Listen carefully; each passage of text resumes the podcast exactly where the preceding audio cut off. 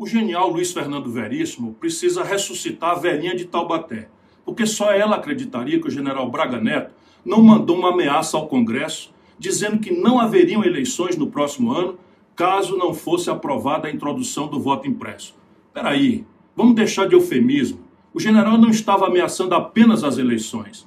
Na mensagem macabra estava implícito o fechamento do Congresso, do Supremo e de todas as instituições livres era simplesmente a volta da ditadura, porque para não haver eleições precisaria todo esse desmonte da nossa estrutura democrática.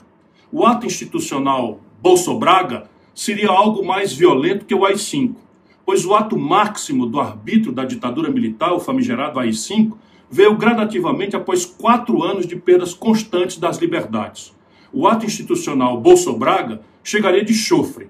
Queria ser, como Rei Momo, primeiro e único.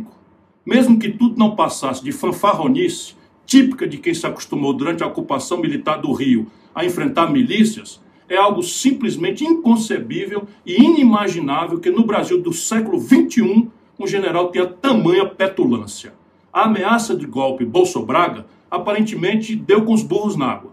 Ou será que nós, pobres burros inocentes, não estamos entendendo bem as coisas?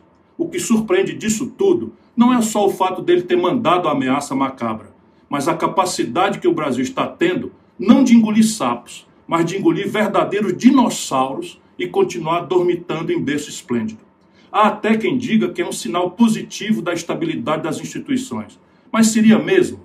Ou a falta de atitudes, de apurações rigorosas e punições exemplares não estariam mostrando que estamos vivendo uma espécie de catatonismo político, onde aceitamos tudo como natural, esperneamos um pouco e deixamos tudo como está, Sabe por que isso está acontecendo?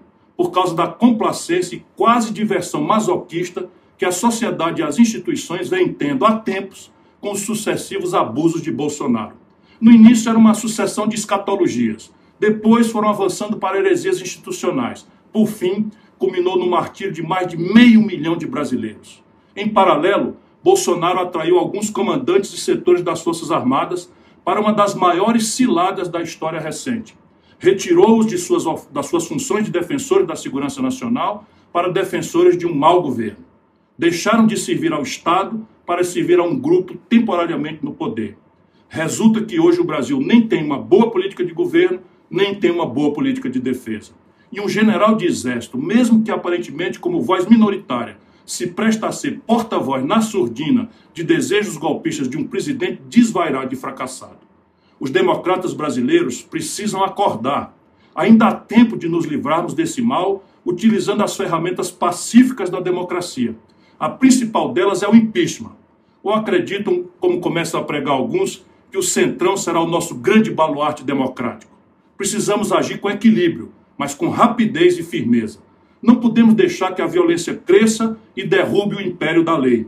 Do contrário, só restará o caos e mais violência ainda podemos evitar essa tragédia.